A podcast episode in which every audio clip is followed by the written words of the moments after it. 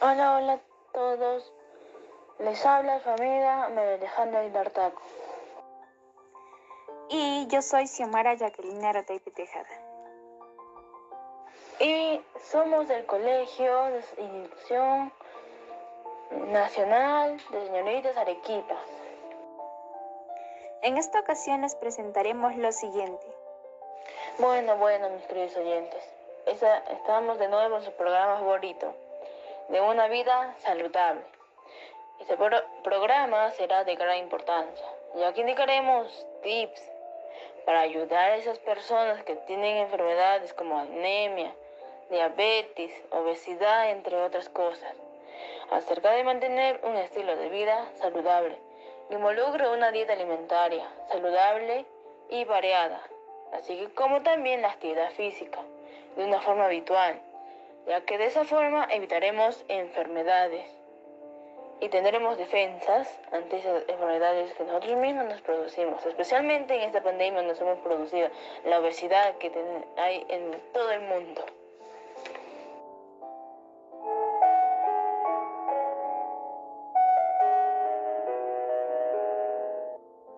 En esta ocasión entrevistaremos a una joven de esa institución educativa. En esta ocasión vamos a preguntarle cinco preguntas que ella misma nos va a dar con sus opiniones.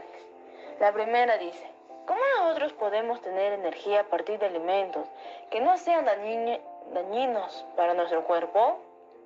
Nosotros podemos obtener energía a partir de alimentos que contengan almidón, como por ejemplo el chuño, la papa, la zanahoria, el plátano y otros alimentos proteicos. El consumo de este polisárico está asociado a propiedades antiinflamatorias, fortalece el sistema inmunológico y combate las toxinas. También mejora la tolerancia a la glucosa, lo que convierte un gran aliado para la prevención de enfermedades cardiovasculares así como también ayuda a bajar de peso a las personas que sufren de obesidad. Ok. La segunda. ¿Cómo estos alimentos nos ayudan a que nuestro cuerpo inmunológico esté sano y sin enfermedades? Fortaleciéndolos y manteniéndolos en un buen estado. Ya, ok. 3. Con el cuchuro, la quina y la kiwicha nos ayudarían a proteger enfermedades Claro que sí, el cuchuru tiene el 30% de proteínas, la quinoa y la kiwicha solo tienen la mitad, que vendría a ser el 15% de proteínas. Así como también hay otros alimentos como el sachainchi que son ricos en proteínas y estos también cumplen varias funciones con la salud, como por ejemplo mejorar nuestro sistema inmunológico. Ok. 4. Para, para entender el tema que nos transmites con esta información, nos ayudarían a, a mí como persona o como ser vivo que sufre, por ejemplo, la obesidad, la anemia, entre otras enfermedades? Esto ayudaría mucho a la prevención de aquellas personas que sufren de obesidad ya que si tenemos un estilo de vida saludable, teniendo una buena alimentación equilibrada, realizamos actividad física, evitaríamos la obesidad y otros problemas de salud. Bien, ahora con la última pregunta. Quinta. ¿Cómo puedo yo contribuir en mi comunidad, sobre todo la importancia del buen cuidado eh, de la biodiversidad de alimentos, ya que en mi comunidad no soy muy buena, digamos así, especificándome, eh, tener la posibilidad de hablar a esas personas que sufren estas enfermedades. Nosotros tenemos una biodiversidad amenazada y no solo afecta esto a la variedad de alimentos, sino también a la seguridad alimentaria. Si nosotros perdemos nuestra biodiversidad, no es posible recuperarla. Y eso también implica que las plantas y los animales sean más vulnerables a plagas y otras enfermedades. Las principales causas de la pérdida de la biodiversidad para la alimentación y la agricultura de los países que profundamente aportan información son a los cambios en el uso y la gestión de la tierra y el agua, Seguida también la contaminación, la sobrepesca, la sobreexplotación, cambio climático y el crecimiento demográfico. Disponer de una amplia variedad genética permite mejorar plantas y animales. Esta diversidad contribuye o constituye también a la materia prima, para que los científicos produzcan variedades de cultivo y raza más productivas y con mayor capacidad de adaptación. Por lo tanto, para contribuir a mi comunidad sobre la importancia del buen cuidado de la biodiversidad de alimentos, debemos cuidar los espacios agrícolas, aplicar técnicas para cultivar menos alimentos, proteger los suelos y mantener su fertilidad. También es importante eh, tener una vida saludable haciendo cosas que a nosotros mismos nos gusten pero también puede ser beneficiosa para nuestro cuerpo y nuestra salud. Uno, por ejemplo, mire, acá hay ejercicios de forma regular y controlar el peso según la edad y estatura. Tenemos que hacer full, full, full ejercicio, les recomiendo. Tienen que hacer, aparte de hacer esos ejercicios, tienen que controlar su peso según la edad y estatura. Tienen que comer poco y tienen que tener, como su peso está así